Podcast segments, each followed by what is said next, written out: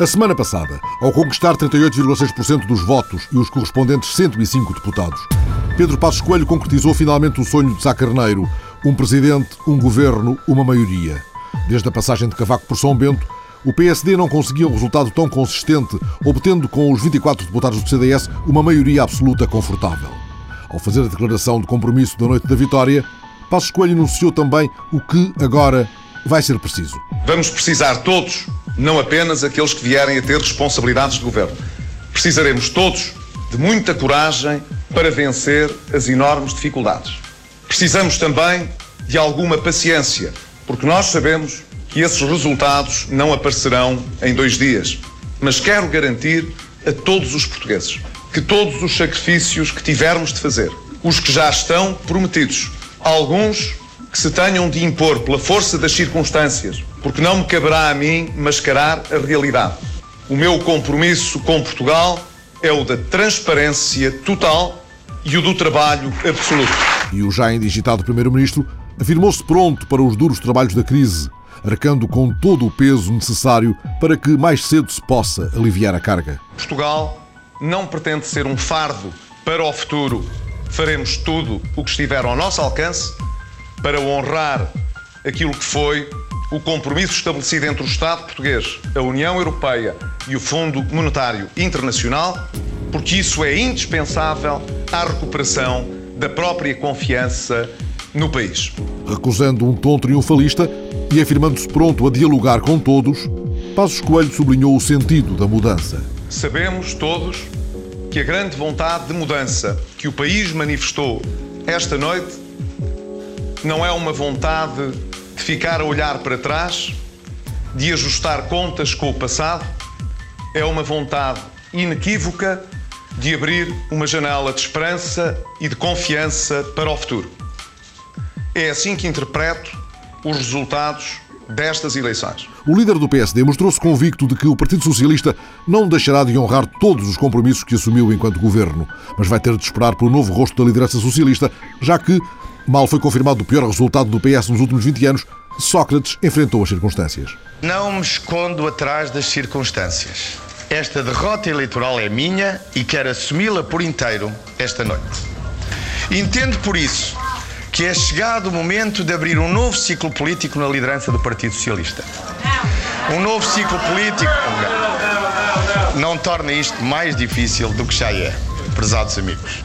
Um novo ciclo político, sim, o novo ciclo político seja capaz de cumprir aquele que é, a partir de hoje, o principal dever do Partido Socialista: preparar uma alternativa consistente, credível e mobilizadora para voltar a governar Portugal. O PS prepara-se para um novo ciclo, enquanto Paulo Portas se confirma como um dos vencedores das eleições. O CDS tem agora mais três deputados e Portas negocia a forma e o fundo de uma coligação avisando que não há interesse em hostilizar o PS. É a reafirmação de um discurso e de uma vontade. Disse em campanha eleitoral que Portugal precisava de um governo forte, de um governo dos melhores entre os melhores e com apoio maioritário. Confirmo, em coerência com o que disse na campanha eleitoral, a disposição do CDS para construir essa maioria uma maioria para quatro anos. Jerónimo de Sousa foi o único rosto sorridente à esquerda, mesmo se não deixou de anunciar tempos difíceis com a inevitável contestação social. A conquista de mais um deputado é, nas condições atuais, para a CDU, um resultado confortável. O resultado da CDU dá alento, confiança na luta e na resistência de milhões de portugueses, mesmo daqueles que agora, tendo votado nos partidos da Troika, rapidamente se juntarão a nós em defesa dos seus direitos, para enfrentar e derrotar os projetos e medidas antipatrióticas que nos querem impor. Já Francisco Louçã não podia senão reconhecer a derrota, tendo mesmo falado em derrota pessoal, mas respondendo a vozes mais críticas face à perda de metade dos deputados. Louçã considerou que os resultados do Bloco pedem reflexão, não pedem convenção as eleições escolhem o governo e escolhem os deputados.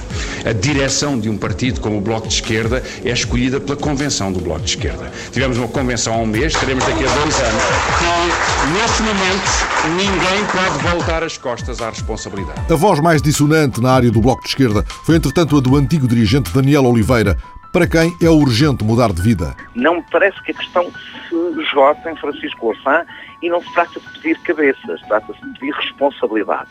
O que eu considero é que se inicia um novo ciclo com esta derrota e que esse ciclo deve corresponder a uma renovação de quadros, uma renovação de liderança, não especificamente apenas de Francisco Louçã, e um processo eh, de renovação do Bloco não a concentra apenas na questão das figuras do Bloco, mas da estratégia do Bloco. Mas a Comissão Política do Bloco, pela voz de Fernando Rosas, promete promover o debate interno e recusa a hipótese de uma convenção extraordinária. Vai reunir a Mesa Nacional, os organismos do Bloco, etc. Vai haver um debate de norte a sul do país acerca disso. E, portanto, naturalmente, os militantes decidirão o que é que se deve fazer ou, ou o que é que não se deve fazer. Agora, nós estamos perante um fenómeno político e social de grande envergadura que ultrapassem muito a mesquinhez de um, de um debate a curto prazo. Nós estamos perante, na Europa, nos países em crise na Europa, perante uma grande viragem social do voto. Entrevistado na TSF, José Manuel Pureza, o líder parlamentar do Bloco, que falhou a reeleição por Coimbra,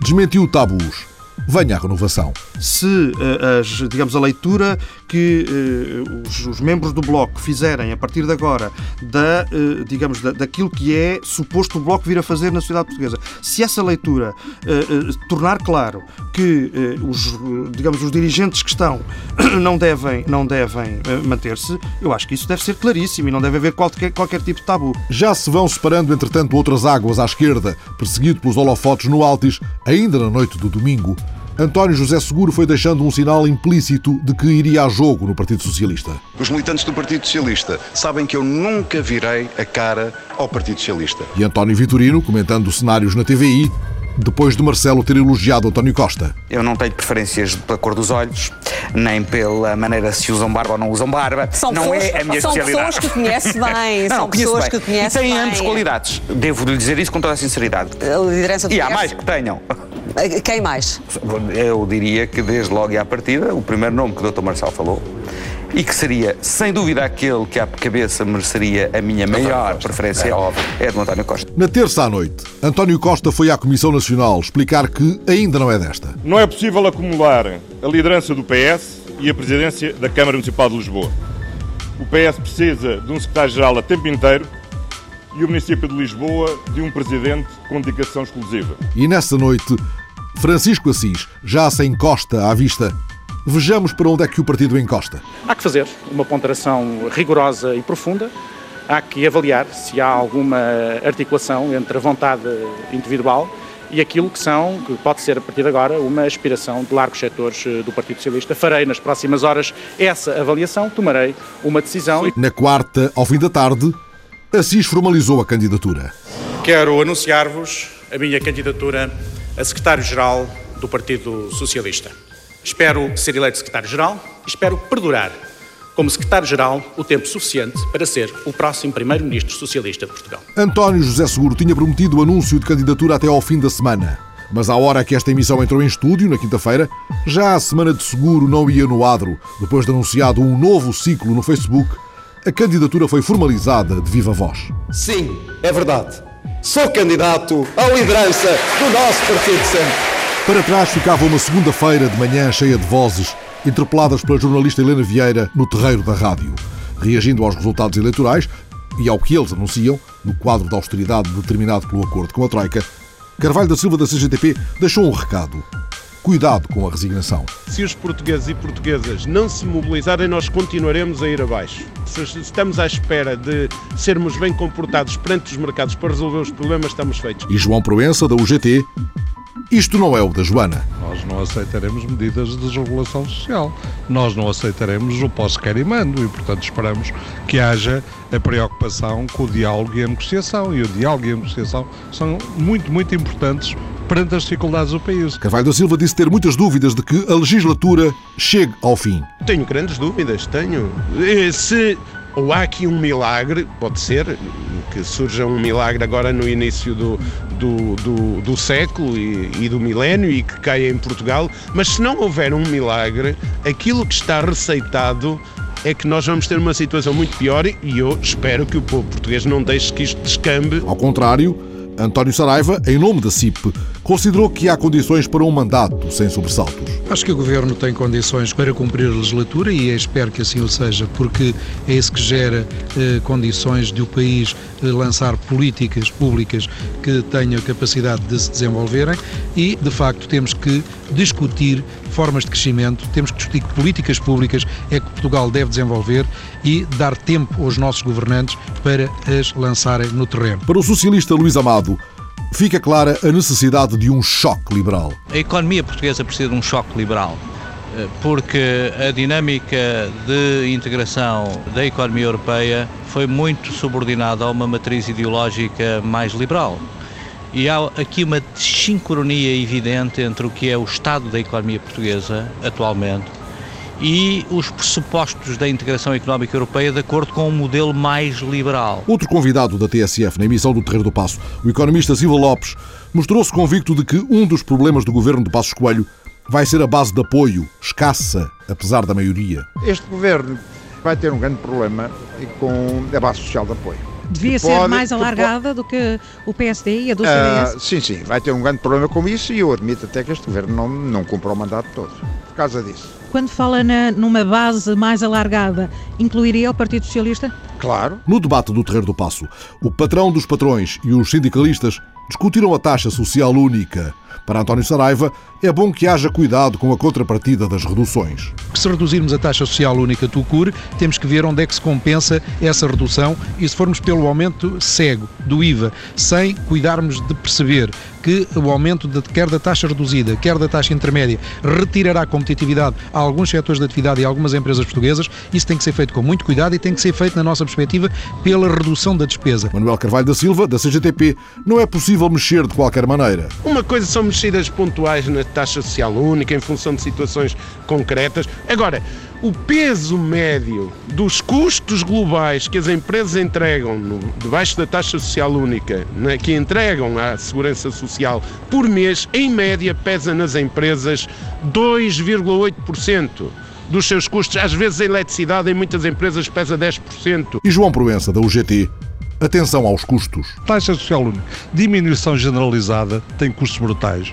Onde é que vamos buscar o dinheiro? Mais impostos ou mais sacrifícios? Nós não estamos de acordo. Nem com os mais impostos, mais sacrifícios. Logo nessa segunda-feira, o chefe da Casa Civil do Presidente veio dar conta da ida de Passos Coelho a Belém. Tendo o Partido Social Democrata vencido as eleições de ontem, elegendo o maior número de deputados, o Presidente da República incumbiu hoje o Presidente da Comissão Política Nacional, Dr. Pedro Passos Coelho, de desenvolver de imediato diligências com vista a propor uma solução governativa que disponha de apoio parlamentar maioritário e consistente. O Presidente recebeu Passos Coelho e pediu-lhe que tenha pronto um governo a tempo do Conselho Europeu de dia 23. Seria conveniente eu hoje tive uma reunião com o Presidente da Comissão Europeia, o Dr. Durão Barroso, e analisámos essa possibilidade. Na medida em que, não estando presente ainda, por não ter tomado posse, o Dr. Parso Coelho, terá que estar eh, o Primeiro-Ministro em, em gestão, o engenheiro José Sócrates, porque não é possível, eh, segundo me fui informado, substituir um primeiro-ministro por um outro ministro. E por isso, se não acontecer algo de anormal na, no processo de contagem de votos dos portugueses do círculo da Europa e fora da Europa, e depois de uma conversa que tive com a Comissão Nacional de Eleições, eu penso que há possibilidade de a possa ocorrer antes do dia 23 ou no próprio dia 23. Seria bom.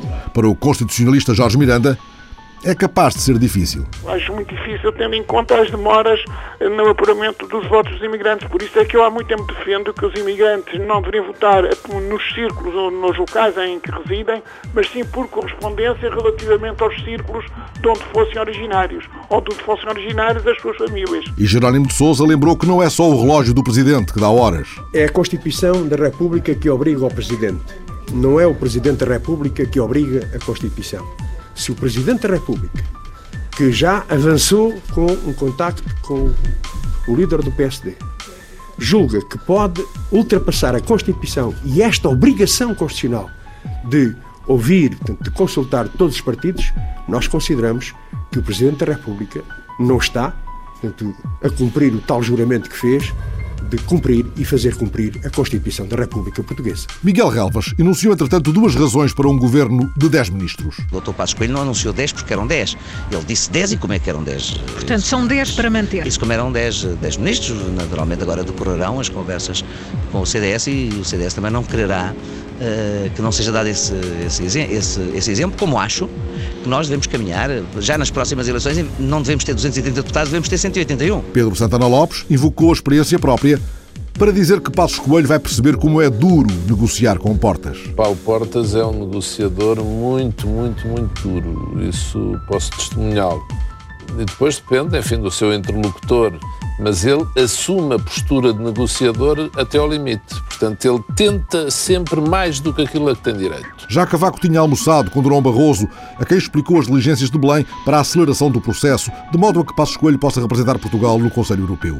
E Paulo Rangel propôs que um alto comissário do PSD esteja presente na Cimeira? Eu acho que pelo menos poderiam acompanhar a delegação que for. Poderia haver uma pessoa indicada, aquilo que já se chamou um alto comissário, indicado para acompanhar esses dossiês. Durão Barroso foi deixando outros sinais de inquietação à passagem por Lisboa. Em declarações ao Diário Económico, alertou para o risco da contaminação da Grécia a Portugal e, quanto ao cumprimento do acordo com a Troika, lembrou que o governo ainda em funções não está de férias.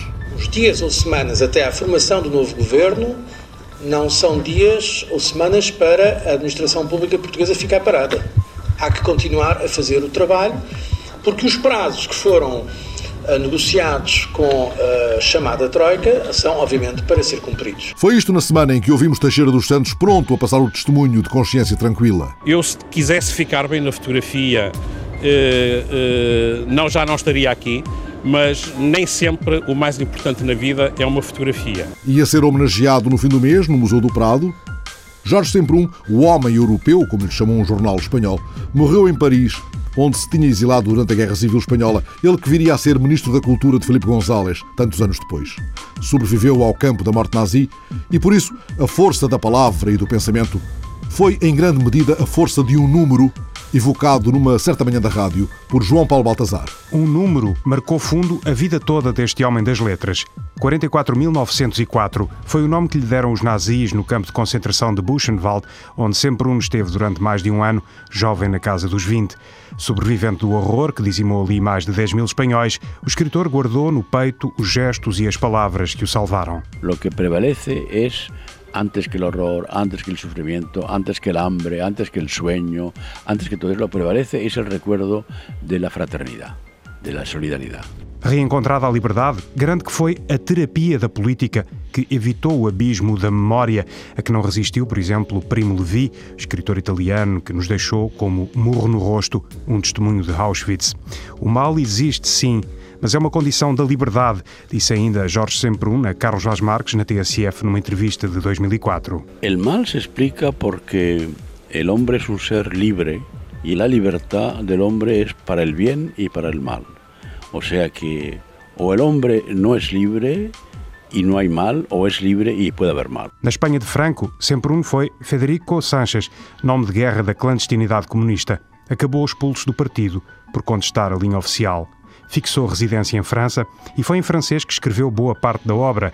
Por esse motivo, não foi sem polémica que passou pelo Ministério da Cultura espanhol no governo de Felipe González entre 1988 e 91. Polémico.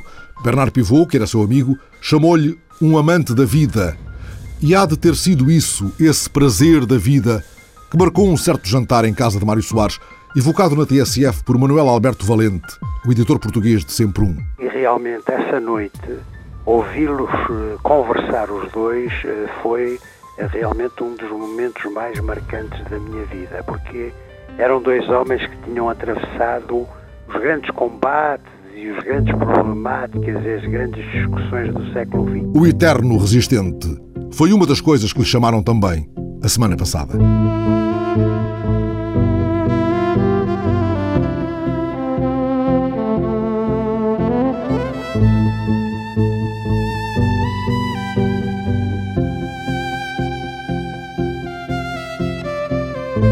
Jorge Semprum. Jorge Semprum Maura ou Federico Sanches, nome pelo qual respondeu na clandestinidade e na autobiografia, teria muito que mostrar no Museu de Si, no seu Museu de Mim, como se chama esse museu virtual de cada qual, agora possível, no Museu de Si mesmo, se tivesse conta no Facebook e nisso mostrasse algum interesse. O Museu de Mim, criado pela Intel, é uma parede virtual onde é exibido no Facebook tudo quanto exista disponível no Facebook sobre si, sobre o mais ou menos desmesurado eu, cheio de si. Começa agora na parede virtual da rádio a visita guiada pelo repórter Ricardo Oliveira Duarte ao Museu de Mim, ao Museu de Si, ao egocêntrico Museu de Eus em rede. Foi por intermédio de uma amiga, por acaso também é jornalista, que vive no Rio de Janeiro, e ela recomendou-me e eu criei o meu próprio museu também. A dica, que veio do outro lado do Atlântico, despertou o sentimento que redundou numa obra. Foi a curiosidade. Sem dúvida nenhuma que foi a curiosidade que me levou a carregar no, no botãozinho do Museum of Me. Um museu sobre António Cruz, empresário na área da engenharia eletrotécnica, uma surpresa, algo impensável fora do virtual. Não, não imaginaria mesmo ter um museu. Nem sequer uma exposição, muito menos um museu. Para já porque não trabalho em arte, não trabalho em nada relacionado com isso. Quanto mais um museu. E a forma como eles apresentam a exposição é, é, fascinante, com aquela música de fundo e aquelas fotografias que nós não vemos todos os dias, mas que todas elas têm algum significado. A forma como eles põem as coisas. E, se calhar é propositado, mas aquilo, a certo ponto, um bocadinho mais sentimentalista. E torna-se engraçado aquilo, mas basicamente não, não estava à espera de, de ter um, uma exposição minha. O Museum of Me, uma aplicação criada pela Intel, vai buscar informação à conta de Facebook, seleciona e organiza, tratando de todos os pormenores. Eu a primeira vez que carreguei no botão fiquei assim um bocadinho fascinado, é verdade. Não, não estava à espera que aquilo em tão pouco tempo conseguisse absorver tanto da, da informação que nós passamos ali na, via Facebook. E é fascinante, aquilo vai buscar basicamente os nossos vídeos, é, as palavras que mais utilizamos, lá, as pessoas com quem mais interagimos e aquilo bate certo. Na primeira sala do museu, numa parede branca, a letras pretas, aparece o nome do protagonista da exposição e a data em que a informação foi carregada. Na sala seguinte estão as fotografias dos amigos na rede social e as do próprio biografado. O cenário fica escuro logo a seguir. Sobressaem enormes mapas com as localizações que foram sendo adicionadas na conta de Facebook. Mais uns segundos e nova sala, também escura. É agora o branco que salta à vista, em forma de palavras e números que não param quietos. Em destaque vão aparecendo os mais utilizados nos textos inseridos na rede. Na sala seguinte são os vídeos, as fotos e as ligações adicionadas ao perfil virtual, as estrelas. Passam em ecrãs de diferentes tamanhos. Os vídeos até podem reproduzir o som que trazem com eles. Vamos com pouco mais de dois minutos de visita quando chegamos à derradeira ala do museu. Há quatro mãos robóticas, como que se de uma linha de montagem se tratasse, que recolhem fotografias que estão espalhadas pelo ar. Pousam-nas depois num quadrado que há de formar a cara do protagonista.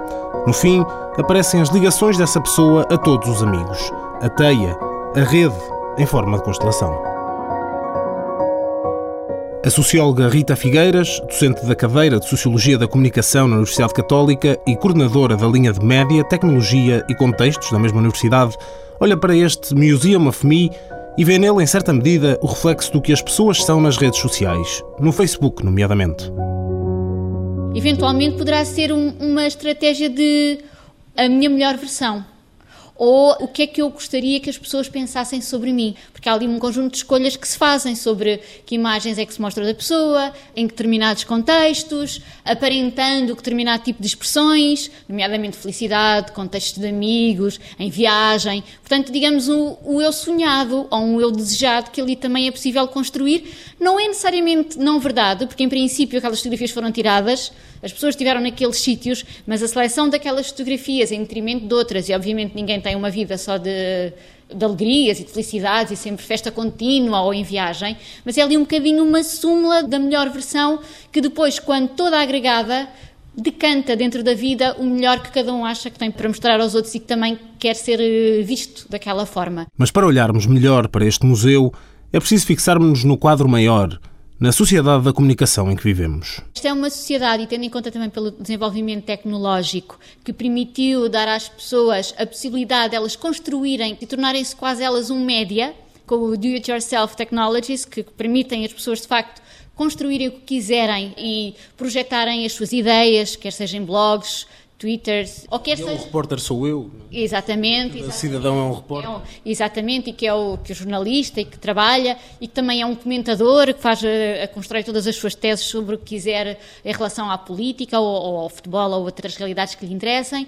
E agora também numa outra dimensão ainda mais, digamos, menos elaborada ainda que possa dar-me trabalho, que é a questão da imagem. Do ponto de vista tecnológico, permitiu essa possibilidade, que é as pessoas poderem veicular-se a si próprias através de um de média de escala elevadíssima na capacidade de propagar a sua imagem. Isso é algo muito diferente quando a controle dos médias estava na posse de um produtor.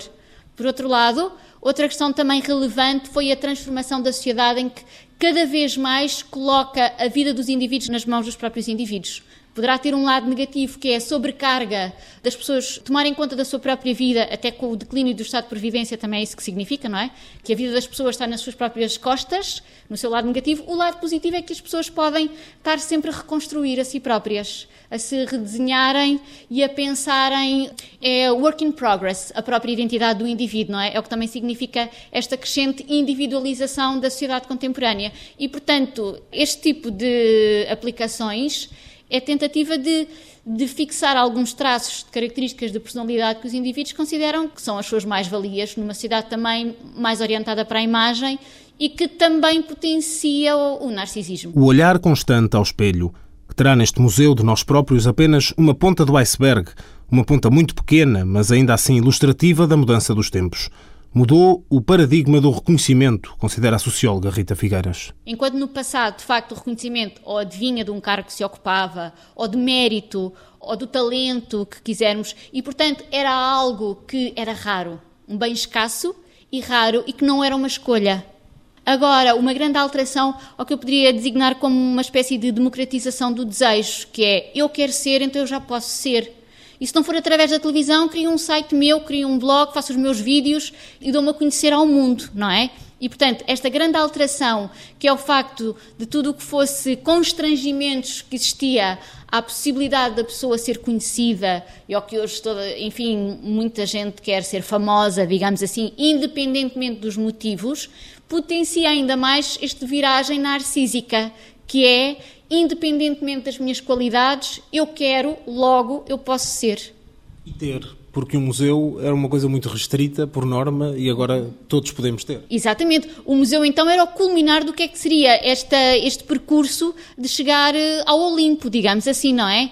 enfim, a maioria dos cidadãos, cidadãos banais, normais, em que, enfim, não se destacavam nada de extraordinário, depois um conjunto muito mais restrito da sociedade que tinha acesso a lugares de mérito, quer seja, enfim, independentemente dos motivos de lá chegar, mas que um lugar mais escasso, não é? Como lugares de poder ou até o reconhecimento através dos média, que era um espaço de reconhecimento e de confirmação de algum poder que se tinha noutros campos da sociedade, e depois os museus, então, quem ficava para a história, não é?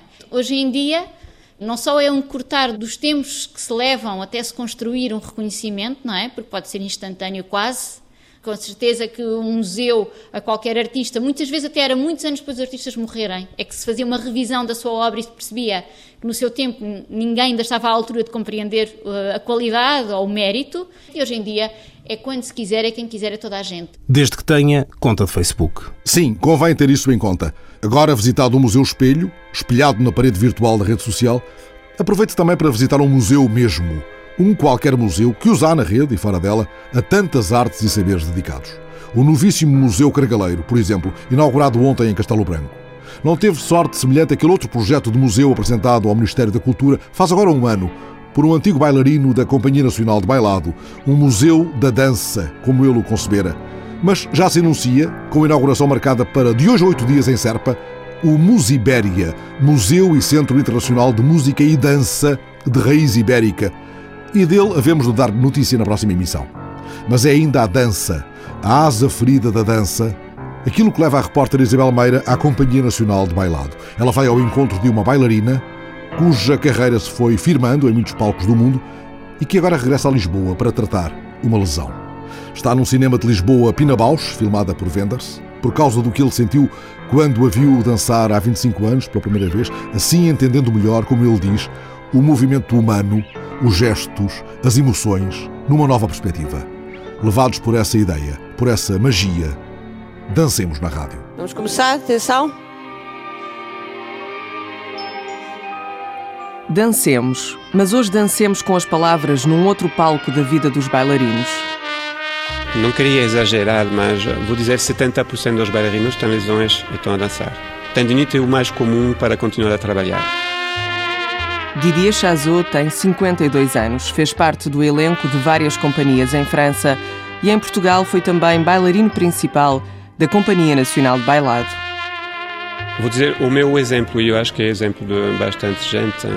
Eu tomava regularmente anti-inflamatório durante uma semana a cada mês, mais ou menos, para aliviar a dor, ou aos fins de semana, quando as dores são muito violentas, porque é raro um bailarino, passado os 18 anos, não ter dores. Então pode ser dor do trabalho, mas muitas vezes são dores de lesões. Lesões que nós bom, continuamos a trabalhar porque não dá para parar. Brígida Neves tem 27 anos. Deixou Portugal aos 16 para ir aprender dança em Inglaterra. Desde então tem construído a carreira em vários palcos e nos últimos três anos tem dançado na segunda maior companhia de bailado da China. Para eles não existem lesões, mais ou menos. estão lesionados, estão com dor, param de dançar um mês, param de dançar dois meses, voltam a dançar. Nesses termos, acho que não temos acompanhamento nenhum. Muitos dos meus colegas não fazem nenhum tipo de preparação diária, nem, nem para lesões, e muitas vezes o que acontece é que quando ficam mesmo lesionados deixam de dançar.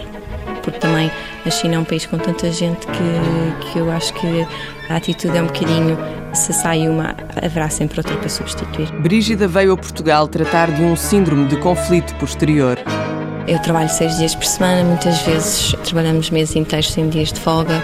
Eu acho que isto teve um peso na lesão de cansaço excessivo, o que deu asa a uma folga dentro da articulação e os ossos com essa folga quando eu subia à ponta ou à meia ponta ou esticava o pé, os ossos nem sempre encaixavam no sítio certo, o que criou ali um sítio de conflito, que criou uma inflamação e foi criando ali uma situação de quase de inflamação crónica. A bailarina e coreógrafa Olga Ruriz tem 55 anos, dança profissionalmente há 35. É realmente uma profissão de muito desgaste, não é? Eu estou a trabalhar ainda porque a trabalhar no sentido de dançar, dançar e coreografar, porque como bailarina, por exemplo, neste momento está-me a ser mais fácil, isto é estranho agora, está-me a ser mais fácil resolver-me como bailarina, porque sou coreógrafa de mim própria, portanto eu só faço aquilo que o meu corpo pode fazer, do que me está a ser fácil coreografar.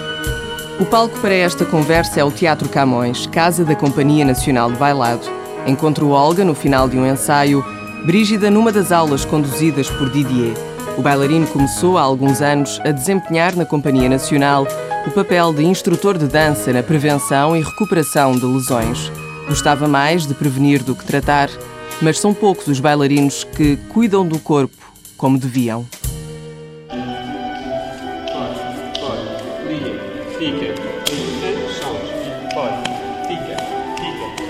Sem dúvida que isto é no geral. Há alguns bailarinos que têm prevenções e que têm exercícios, que fazem exercícios além do trabalho normal para reforçar toda a musculatura, para tentar evitar lesões. 20 minutos de alongamentos diários seriam suficientes para diminuir o risco de lesões. As mais frequentes acabam por afetar, sobretudo, as articulações. Tornozelo, joelho, anca, costas. Na coluna, por exemplo, há muitas hérnias, sobretudo nos homens, que saltam muito, fazem muito lift, as senhoras, por causa das pontas, são muitos tornozelos e as ancas. Os homens também têm muitos problemas de joelhos, por causa dos pliés, menisca, ligamentos cruzados. Didier lembra que cada vez mais os bailarinos têm de saber conciliar o balé clássico e a dança contemporânea. O mesmo corpo, duas linguagens distintas. Um exemplo quando Olga Ruriz chega para trabalhar com os bailarinos da Companhia Nacional. Eu lembro no princípio, no segundo dia, as raparigas me dizerem: Bem, eu tenho aqui uns músculos nas costas que eu não sabia que os tinha. Me doem músculos que eu não sabia que os tinha. Porque tem a ver com o meu movimento. Ora, quer dizer que estes corpos que são de alta competição, todos eles, há aqui umas lacunas grandes. Se eles de repente, eu peço para fazer um movimento que para mim é um movimento simplicíssimo e que no outro dia estão todas com dores nas costas de músculos que não sentiam, é porque há músculos que estão adormecidos. Aí pode haver lesões.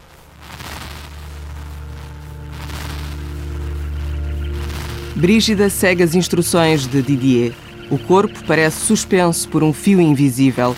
Os pés procuram o equilíbrio dentro do cetim cor-de-rosa das sapatilhas de pontas. As pontas são feitas de gesso aqui, na parte dos dedos, para suportar eh, a parte frontal dos dedos. E depois tem uma sola de madeira para suportar o peso do pé. Muitas vezes as pessoas acham que as sapatilhas de ponta são só as pessoas a subirem aos bicos do pé sem ajuda nenhuma. Nesse caso seria impossível fazer aquilo que nós fazemos nas pontas. Mas o que ajuda é mesmo anos de prática e os pés calejarem, porque no princípio acho que toda a gente faz bolhas, toda a gente tem os pés em sangue. Os pés em sangue, os músculos doridos, os pensamentos em pontas, no equilíbrio da cabeça, a dançar sobre o corpo. O treino é muito importante, o treino regular, a saúde também é muito importante, uh, uma boa alimentação, condições de trabalho melhor possível, um chão bastante bom para os trabalhadores. Também a cabeça deve funcionar de uma maneira muito importante. É importante um, os bailarinos ter consciência que o trabalho que eles fazem é muito difícil e não se perder em outros caminhos. Eu acho que talvez se eu dizia a fase psicológica de um bailarino é o que importa mais Talvez vamos por este lado. Vamos por aqui. Vamos perceber se as gotas de suor de um bailarino escondem o gosto solitário do orvalho. Eu se tivesse que agora parar por alguma razão de saúde, ia me sentir muito infeliz, mesmo muito infeliz. Não estou nem a ver. Eu só espero que quando parar é porque já não aguento mais, já estou farta e que só dure para aí mais um mês. agora, agora não. A sensação de como é que é possível tanto trabalho, mas porquê é que ela não vai descansar? E eu aqui é que estou a descansar. Quer dizer, a viver, não é uma questão de descansar, é viver. Estou a viver, é aqui que eu quero estar. Não, não tenho dúvidas nenhumas. A primeira lição para o artista é aprender a triunfar sobre a barbárie e a animalidade para seguir a natureza e fundir-se com ela. No Japão, de Matsuo Basho, morreu há cerca de um ano o bailarino mais velho do mundo. Morreu de insuficiência respiratória pouco tempo depois de ter estado no ensaio. On tinha 103 anos. O corpo nunca quis parar de dançar. Morreu no Dia Mundial da Criança. Como se sussurrasse os versos do Pessoa. Grande é a poesia, a bondade e as danças, mas o melhor do mundo são as crianças. Alexandrina Guerreiro Isabel Meira, Ricardo Oliveira Duarte, Erlander Rui, Fernando Alves, a semana passada.